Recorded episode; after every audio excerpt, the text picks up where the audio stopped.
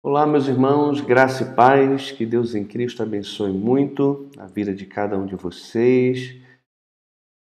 Estamos felizes porque o Senhor nos abençoou, nos deu mais um dia para desfrutarmos da Sua graça, bondade misericórdia e aprendemos também um pouco mais da Sua palavra. Vamos orar e pedir ao Senhor que fale ao nosso coração na manhã desse dia. Querido Senhor, muito obrigado mais uma vez pela manhã que o Senhor nos deu. Somos gratos a Ti por Tua bondade, graça e misericórdia. Quero rogar em nome de Jesus que o Senhor fale ao nosso coração por meio da Tua santa e bendita palavra. Pai, peço que o Senhor abençoe a vida de cada irmão, cada irmã, também cuide de cada família, cuide dos casamentos, cuide também dos estudos das crianças do trabalho dos meus irmãos, do sustento de cada um. Em nome de Jesus, o Senhor possa suprir em Cristo cada uma das suas necessidades. Peço também pelo nosso presidente, pela saúde dele, peço também pelos líderes da nossa nação, que o Senhor abençoe, cada um dando discernimento para poder gerir bem essa crise. Temos visto tanto desvio de dinheiro público, corrupção. Pedimos ao Senhor misericórdia sobre o nosso país, sobre a nossa nação. Que o Senhor nos dê líderes comprometidos com o teu povo, com o povo, comprometido com o bem da nação. Ó Deus, eu peço também pelo mundo todo que o Senhor nos livre dessa pandemia. Então, Pai, agora nesse momento, nos ilumina pelo Teu Espírito para não só lermos, mas compreendermos e aplicarmos a Tua palavra na nossa vida. É no nome de Jesus que nós oramos. Amém. Irmãos, vamos dar continuidade então. Vou espelhar minha tela aqui com os irmãos. Hoje nós vamos ler Lucas capítulo 4 e vamos até onde der para a gente ir, tá certo? Então vamos lá. Lucas 4 diz assim a palavra do nosso Deus. Jesus, cheio do Espírito Santo, voltou do Jordão e foi guiado pelo mesmo Espírito no deserto, durante quarenta dias, sendo tentado pelo diabo. Nada comeu naqueles dias, ao fim dos quais teve fome. Disse-lhe então o diabo: Se és filho de Deus, manda que esta pedra se transforme em pão. Mas Jesus lhe respondeu: Está escrito: não só de pão viverá o homem. E elevando-o, mostrou-lhe no momento todos os reinos do mundo. Disse-lhe o diabo: Dar-te-ei toda esta autoridade e a glória destes reinos, porque ela me foi entregue e a dou a quem eu quiser. Portanto, se prostrado me adorares, terá toda será tua. Mas Jesus lhe respondeu: Está escrito: ao Senhor teu Deus adorarás, e só a ele darás culto. Então o levou a Jerusalém e o colocou sobre o pináculo do templo e disse: Se és o filho de Deus, atira-te daqui abaixo, porque está escrito: Aos seus anjos ordenará a teu respeito que te guardem, e eles te susterão nas suas mãos, para não tropeçares em alguma pedra. Respondeu-lhe Jesus: Dito estás não tentarás o Senhor teu Deus. Passadas que foram as tentações de toda sorte, apartou-se dele o diabo até momento oportuno.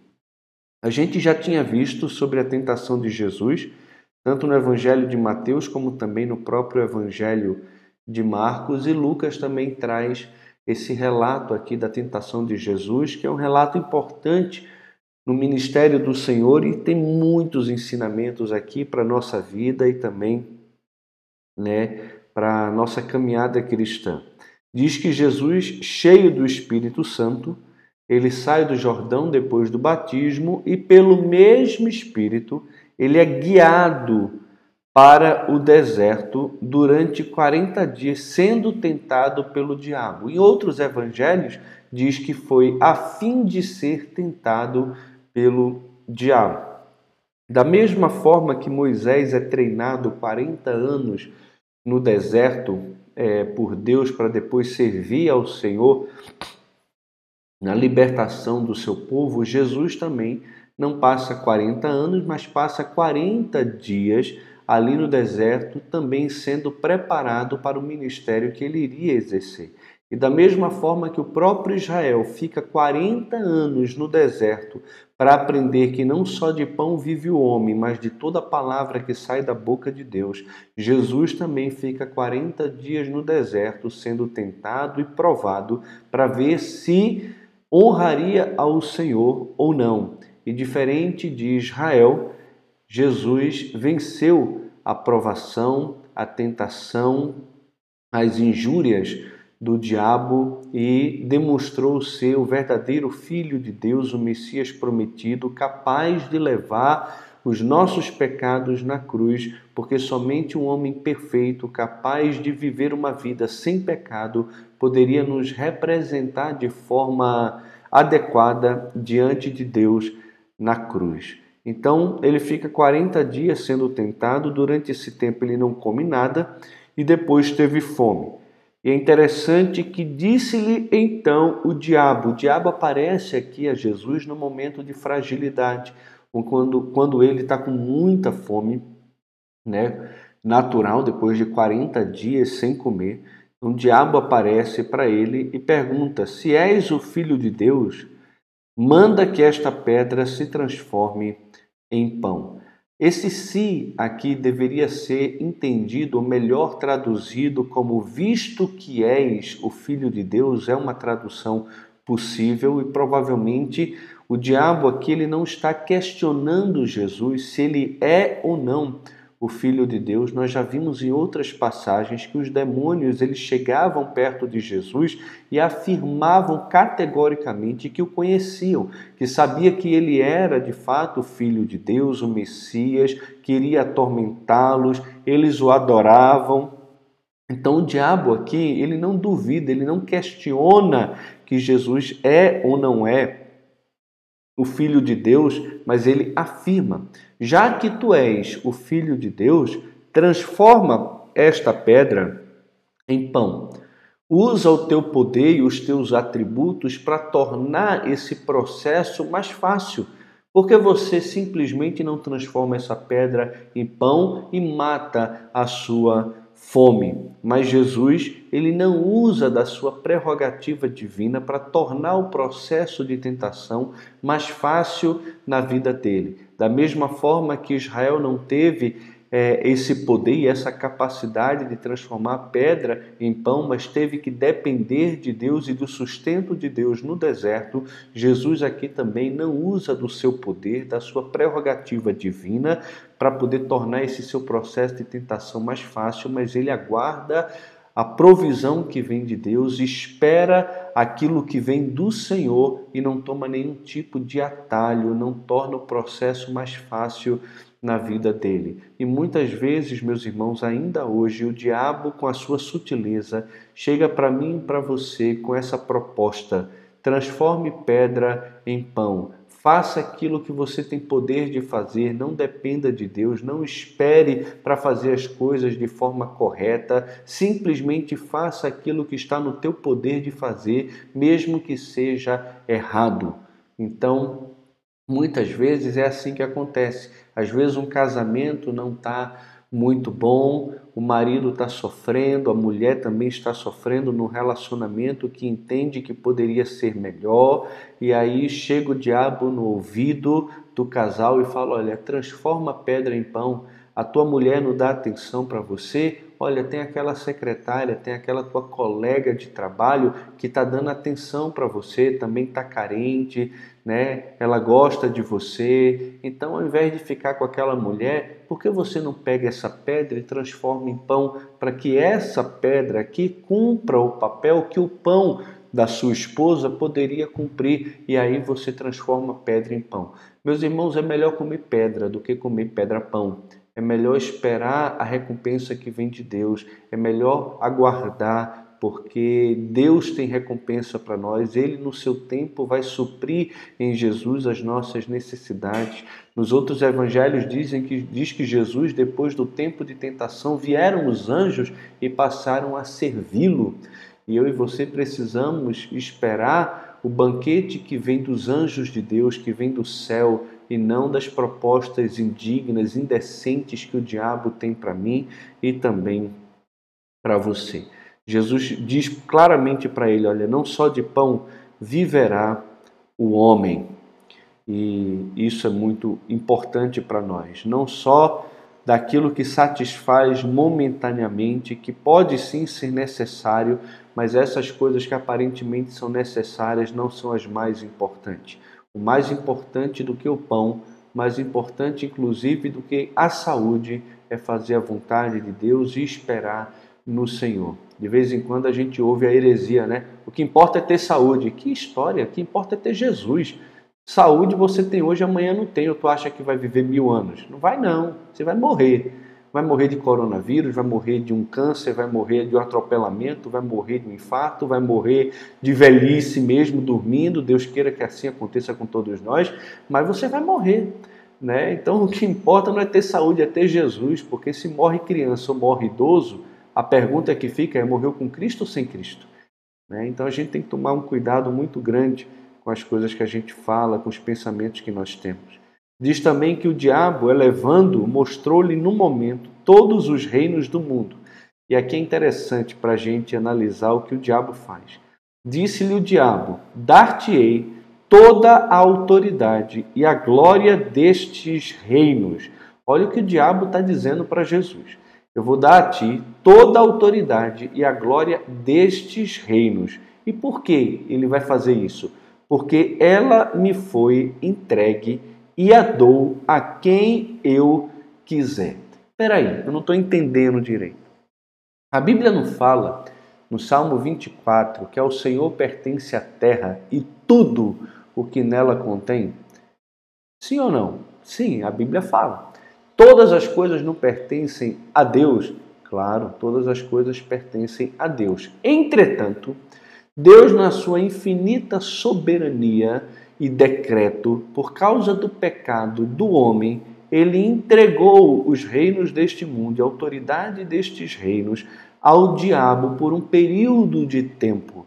João vai dizer, mesmo depois da ressurreição e ascensão de Jesus, Veja só, isso é importante. Depois da ascensão de Jesus, depois que ele sentou à direita do Pai, recebeu o nome que está acima de todo nome, recebeu toda a autoridade sobre todo o principado e potestade, poder e domínio de todo nome que se possa referir. Mesmo assim, a Bíblia vai dizer que o mundo inteiro jaz no maligno, que ele é o príncipe deste mundo. Então, dentro da sua infinita e completa autoridade que somente Deus tem, ele decretou por soberania que os reinos deste mundo, por um tempo determinado, estivesse debaixo da autoridade de Satanás. E se assim não o fosse, meus irmãos, ele não teria feito essa proposta a Jesus. Por quê?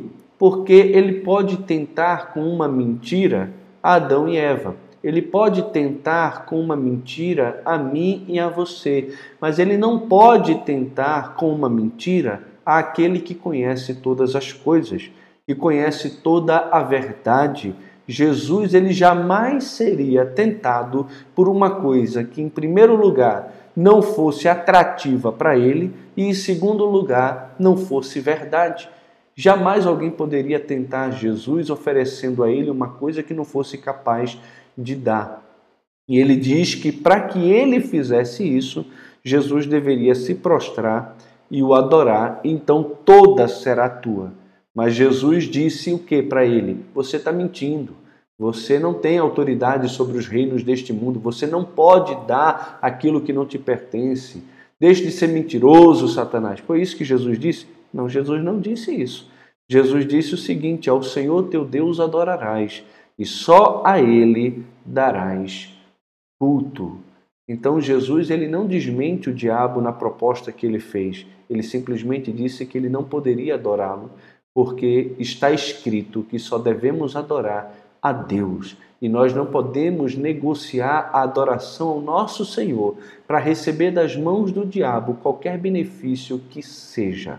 Então, meus irmãos, cuidado para você não se curvar diante do diabo, diante dele, para receber das mãos dele coisas que não é de Deus para você, pelo menos não é de Deus para você em determinado momento. Né? Eu vejo muitos jovens abrindo mão da sua santidade, da sua pureza, para receber das mãos do diabo um prazer temporário e que não é de Deus para a vida deles nesse exato momento. Às vezes Deus tem sim prazer, deleites, como prazer sexual, mas isso está limitado e reservado para o tempo do casamento e não antes dele. Entretanto, o diabo fala: transforma a pedra em pão. O diabo fala: olha, se curva aí, me adora, né? E eu posso dar a você aquilo que Deus só teria para você lá no futuro, como é o caso aqui dos reinos deste mundo.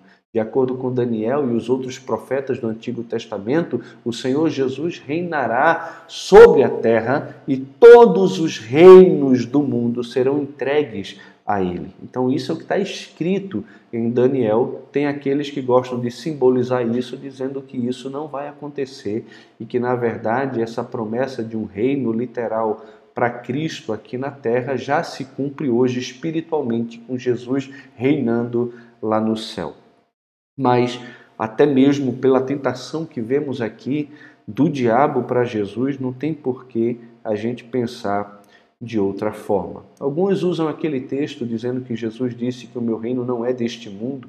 Se o meu reino fosse deste mundo, meu pai me mandaria uma legião de anjos que me livraria, mas eles não leem direito, porque a Bíblia fala que o meu reino é, mas agora o meu reino não é deste mundo, é agora, não depois. Nós já vimos isso, Atos capítulo 1, depois de Jesus falar 40 dias a respeito do reino de Deus, a pergunta dos discípulos todos, todos os discípulos, perguntaram a Jesus: Senhor, será este o tempo em que restaures o reino a Israel? E Jesus não repreendeu a pergunta deles, de uma restauração, não é de uma implementação de um reino, mas de uma restauração de um reino a Israel, ligando o reinado de Deus com uma restauração de um reino a Israel, onde o próprio rei e Deus, Jesus, reinará no meio deles, cumprindo assim as profecias do Antigo Testamento. E Jesus não repreende os discípulos, mas mostra que o foco dos discípulos agora deveria pregar, deveria ser testemunhar dele, pregando o evangelho pelo poder do Espírito a todas as nações. E o último diz que o levou a Jerusalém, o colocou sobre o pináculo do templo e disse: Se és o filho de Deus, atira-te daqui abaixo, porque está escrito: Aos seus anjos ordenará a seu respeito que te guardem e eles te susterão nas mãos para não tropeçares em alguma pedra. Respondeu-lhe Jesus: Dito está: Não tentarás o Senhor teu Deus. Passadas que foram as tentações de toda sorte, apartou-se o diabo até o momento oportuno.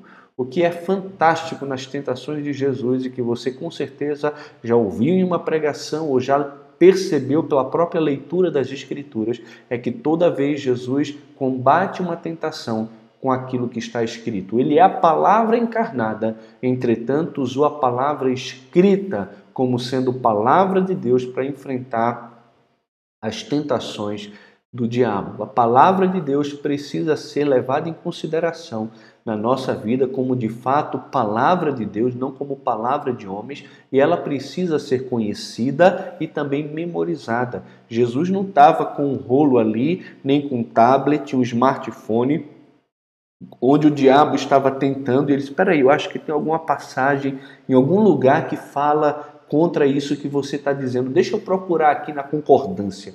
E aí escreve lá para procurar. Não, Jesus tinha palavra aqui, ó, na mente, guardada na mente, no coração. Então, quando veio a tentação, a palavra já estava ali e ele pôde responder biblicamente às tentações do inimigo. Então Jesus, no poder do Espírito, regressou para Galiléia e a sua fama correu por toda a circunvizinhança e ensinava nas sinagogas, sendo glorificado por todos. Jesus agiu no seu ministério pelo poder do Espírito. A obra é espiritual e para que a obra espiritual seja feita é necessário também um poder espiritual, um poder que vem de Deus, um poder que vem do Espírito.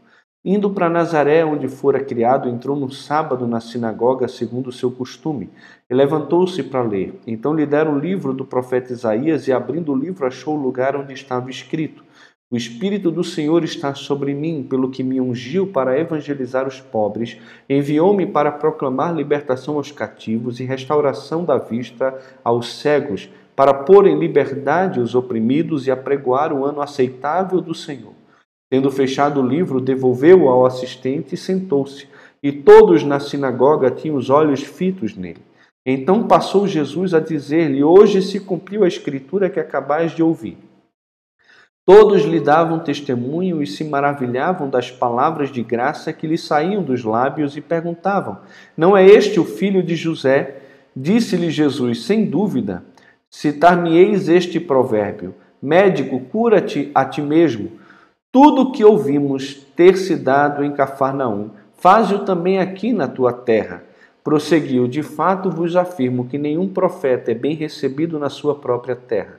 Na verdade vos digo que muitas viúvas havia em Israel no tempo de Elias, quando o céu se fechou e por três anos e seis meses, reinando grande fome em toda a terra, e a nenhuma delas foi Elias enviado, senão a uma viúva de Sarepta de Sidom.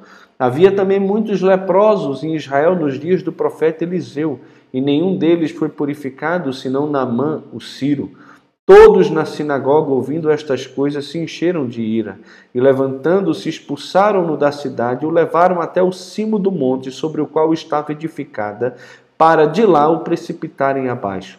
Jesus, porém, passando por ele, entre eles, retirou-se. Jesus já começa aqui a ser odiado pelos seus contemporâneos e também conterrâneos, gente da sua própria cidade que o conheciam, gente que o havia visto crescer, que olhavam para ele, tinham ciúme, inveja e ira realmente de Jesus, porque ele afirmava de fato ser o Messias e que a palavra de Deus e as profecias estavam se cumprindo naquele tempo na pessoa dele. O próprio Espírito de Deus estava sobre a vida de Jesus e o havia de fato ungido para fazer todas aquelas coisas que a profecia apontava. E os seus que viram Jesus crescer no meio deles não o aceitaram, mas o desprezaram, rejeitaram, perseguiram e tinham vontade, inclusive, de matá-lo, de exterminar com a sua própria vida. Mas ele deixa claro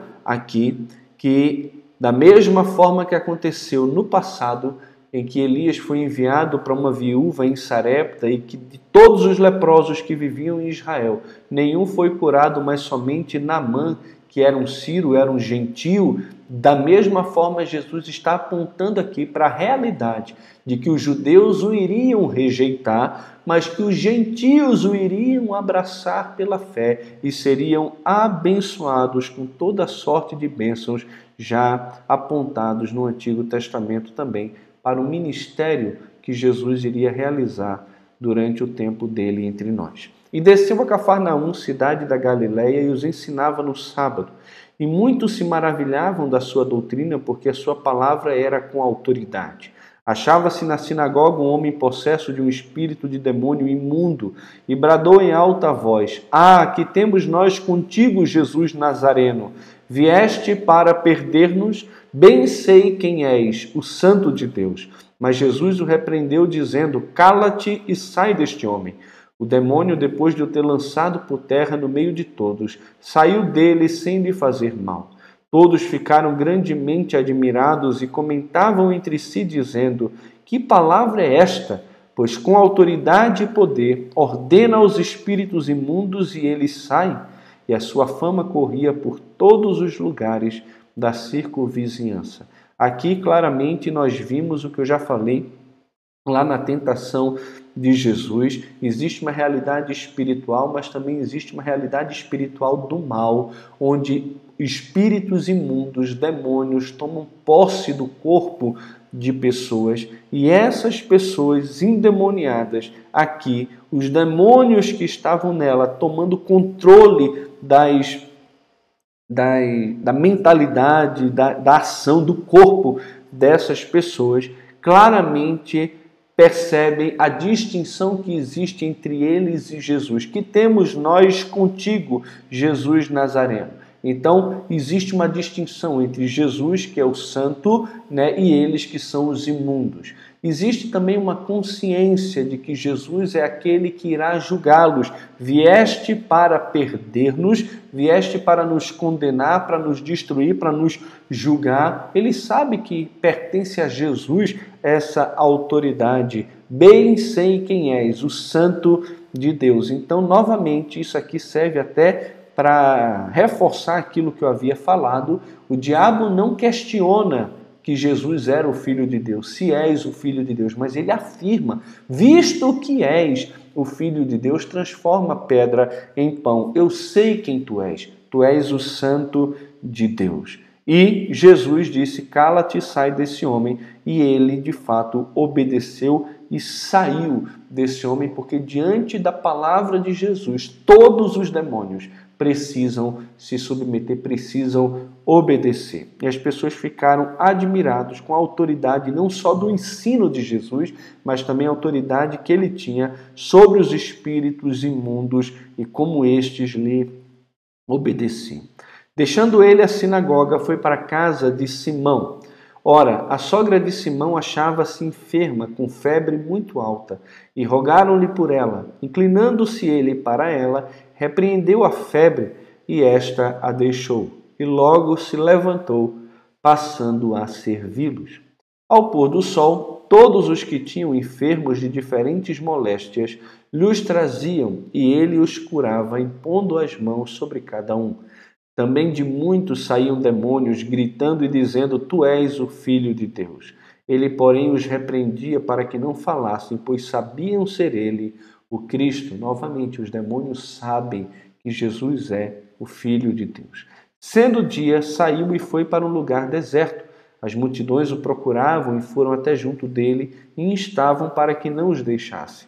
Ele, porém, lhes disse: É necessário que eu anuncie o evangelho do reino de Deus também às outras cidades, pois para isto é que fui enviado. E pregava nas sinagogas da Judéia. A gente já viu isso aqui em Marcos, logo no início de Marcos, Marcos 1, quando Pedro procura Jesus e diz: Senhor, todos te buscam.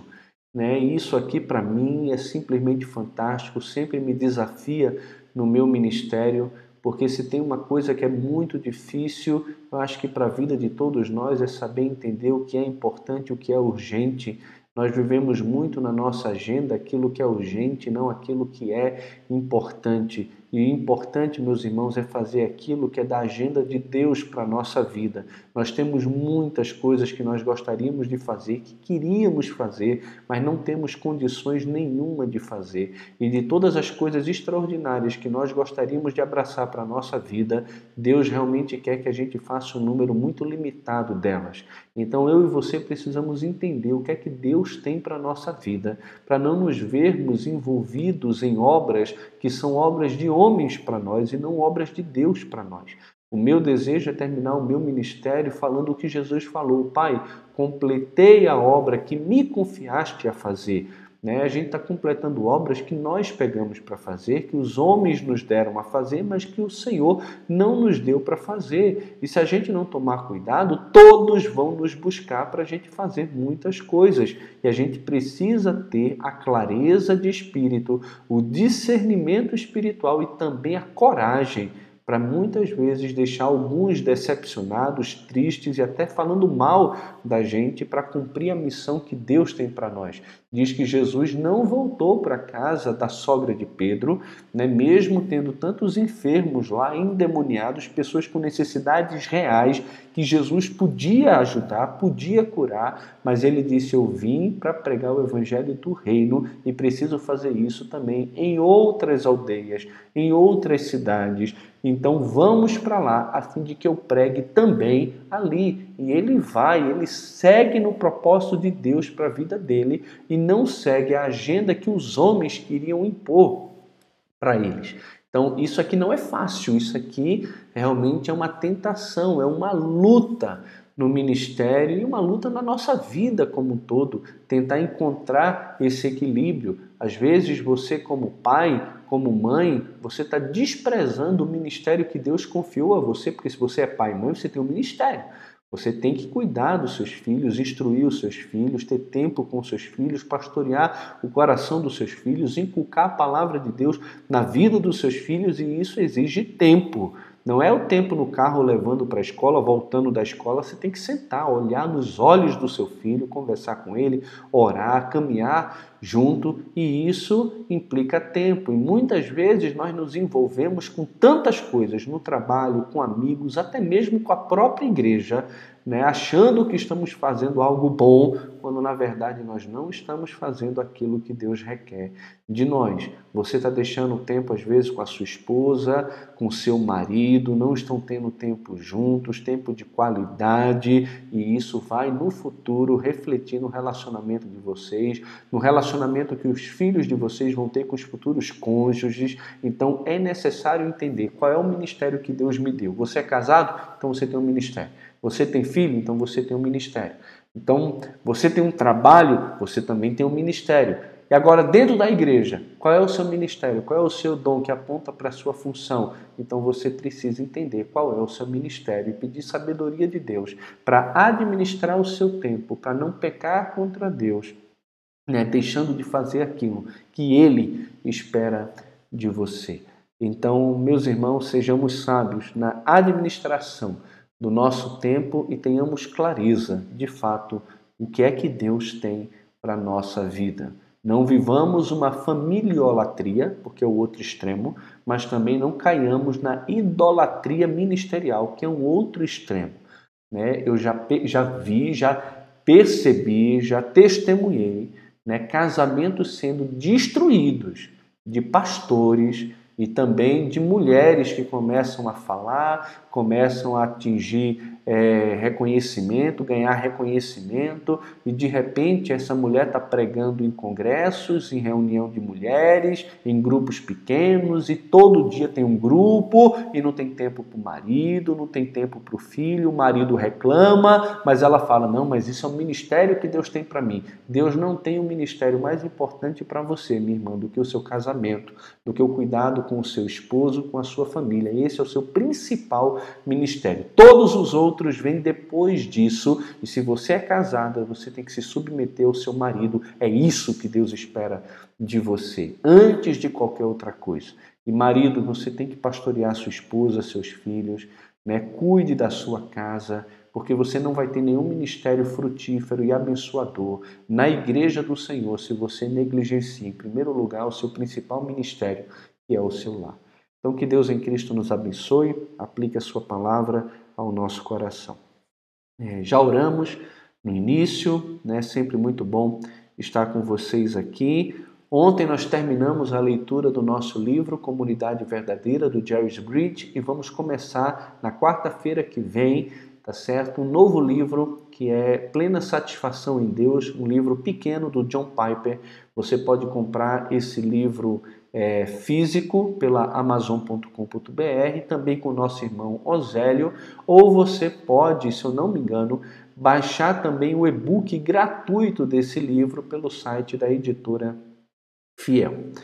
Que Deus em Cristo abençoe muito a vida de vocês. Que coisa boa viu Elias aqui. Elias, Deus te abençoe. Kátia, Pastor Jussa, Maria Cristina né? Maria Francisca, a Dani, Etienne, que coisa boa, Adão, Silvia, Fátima, Ana Júlia.